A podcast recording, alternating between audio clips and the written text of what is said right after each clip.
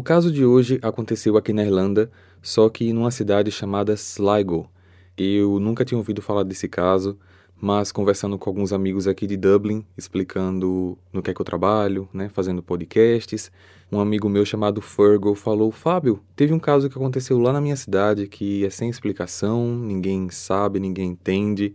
E aí ele me contou por cima como era a história, eu achei bem intrigante e resolvi pesquisar para trazer para vocês. Um homem estrangeiro apareceu por lá para fazer uma visita, provavelmente não dá para entender direito, só que em menos de uma semana ele foi encontrado sem vida numa praia. O problema é que as investigações tornaram o caso ainda mais complexo e misterioso porque as câmeras de segurança começaram a revelar suas movimentações que não faziam muito sentido. Então, a história que eu trago hoje para vocês é o misterioso caso de Peter Bergman. Olá, misteriosos! Eu sou Fábio Carvalho e esse é o projeto Arquivo Mistério. Mas antes da gente começar o caso de hoje, eu gostaria de saber se você está nos escutando pelo aplicativo da Orelo. A Aurelo é a única empresa brasileira que remunera os criadores de conteúdo por play. E o melhor de tudo é que vocês não pagam nada por isso. Basta baixar o aplicativo e escutar a gente por lá. Orelo. Para ver as fotos do caso de hoje, basta seguir a gente no Instagram, Arquivo Mistério. Recados dados, vamos para o caso de hoje.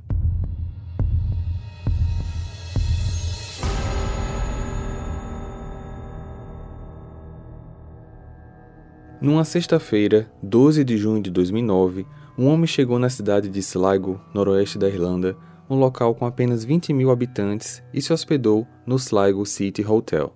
Ele era alto, tinha barba, parecia ter em torno dos 60 anos, forte sotaque alemão e quase não interagiu com os funcionários e hóspedes do hotel durante sua estadia. Durante o check-in, ele preencheu o formulário com suas informações. Disse se chamar Peter Bergman e adicionou um endereço em Viana, na Áustria. Durante o primeiro dia, Peter foi visto pelas câmeras de segurança deixando o prédio com uma sacola de plástico roxa.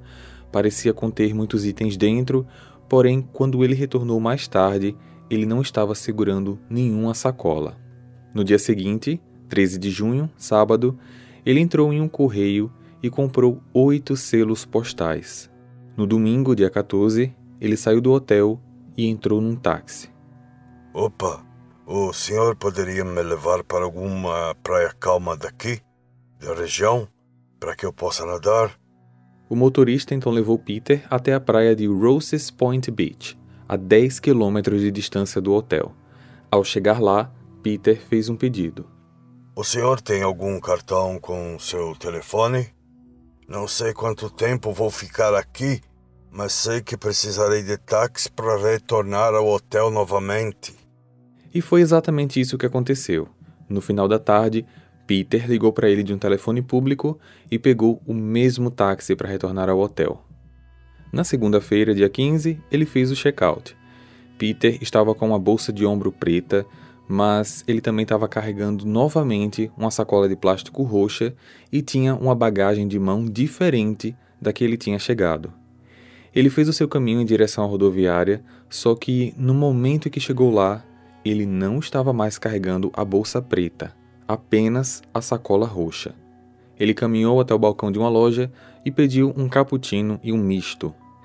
Enquanto comia, ele tirava pedaços de papel do bolso várias vezes, olhava para eles, dobrava e colocava de volta, só que num determinado momento ele rasgou um desses papéis e colocou na lixeira, Após isso, ele pegou um ônibus em direção a Roses Beach novamente e foi visto por testemunhas caminhando por lá. Na manhã seguinte, dia 16, às 6h45 da manhã, um homem e seu filho, que estavam nessa mesma praia treinando para um triatlo, encontraram o corpo de Peter Bergman de bruços e sem roupas. Os fatos narrados até agora contêm as informações que qualquer um pode ver através das câmeras de segurança e de depoimentos de testemunhas. E se esse caso já soa como um mistério, se prepare para ficar ainda mais confuso com as informações da investigação policial. A polícia da Áustria informou que o endereço dado por ele não existia e que o nome Peter Bergman não estava em nenhum registro austríaco. Muito provavelmente esse nome não era verdadeiro. Parecia que Peter, vamos chamá-lo assim, havia feito um grande esforço para garantir que ninguém jamais soubesse quem ele era ou de onde ele veio, porque a polícia começou a rastrear seus movimentos desde que ele chegou em Sligo e o que encontraram torna esse caso ainda mais misterioso. No dia 12 de junho, ele chegou em uma estação de ônibus em Derry, na Irlanda do Norte. Esse local fica a cerca de duas horas e meia do hotel em que ele se hospedou. Ele embarcou em um ônibus para Sligo, carregando uma bolsa de ombro preta e uma mala de mão menor do que a que ele foi visto com pela última vez. Ele chegou por volta das 18 horas na estação de ônibus e pegou um táxi para o hotel, onde pagou adiantado por três noites um valor de 65 euros por noite e fez o pagamento em dinheiro. Na primeira noite que ele saiu, aquela noite que ele foi segurando uma sacola e voltou sem ela, Presumiu-se que Peter estava descartando seus pertences em toda a cidade e, em seguida, colocando a sacola vazia em um dos seus bolsos. Era impossível identificar o que ele estava jogando fora nessas latas de lixo porque Peter usava sempre os pontos cegos das câmeras de segurança. Seus movimentos pareciam planejados, como se soubesse exatamente onde ele deveria descartar os materiais. Já no dia 13, quando ele comprou os selos postais, não se sabe ao certo se ele realmente chegou a postar algo para alguém, porque ele não foi visto em nenhuma agência postal e pontos de coletas de correspondências espalhados pela cidade não possuem câmeras de segurança. Essa situação de postagem permanece uma incógnita. No dia 14, foi o dia que ele saiu para a praia de Sligo com um taxista e retornou horas depois. No dia 15, dia que ele saiu com duas sacolas do hotel e chegou apenas com uma na rodoviária, essa bagagem extra também nunca pôde ser rastreada. Além disso, na lanchonete onde ele olhava os papéis e chegou a rasgar um, a polícia acredita que era um checklist de coisas que ele precisava fazer e, por assim estar concluída, ele jogou fora. Nas buscas em torno de onde o corpo foi encontrado, a polícia achou a cerca de 300 metros suas roupas e alguns itens pessoais, como dinheiro, aspirina, um relógio de pulso e o sabão do hotel. Não existia qualquer tipo de documento.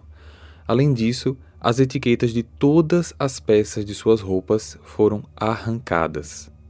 A autópsia revelou que a causa da morte foi afogamento.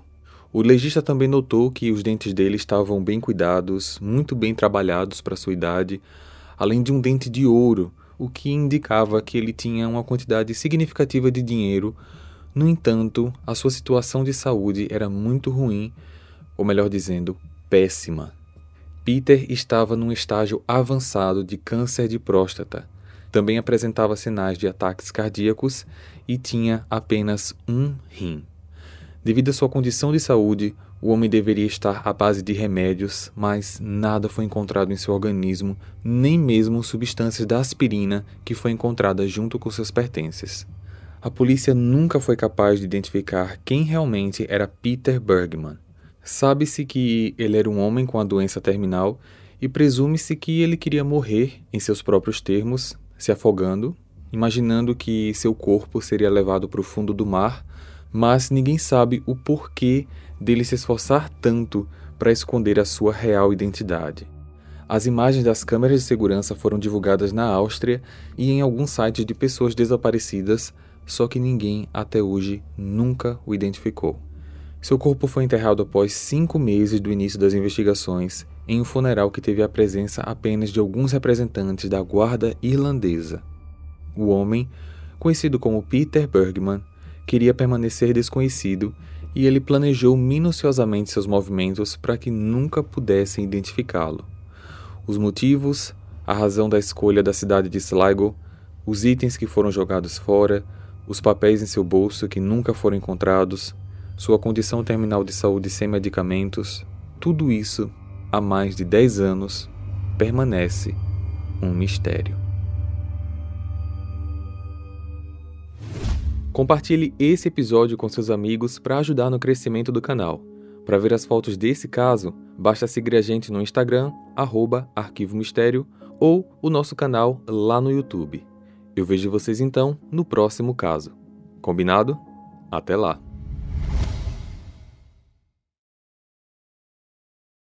Oi, pessoas, tudo bom?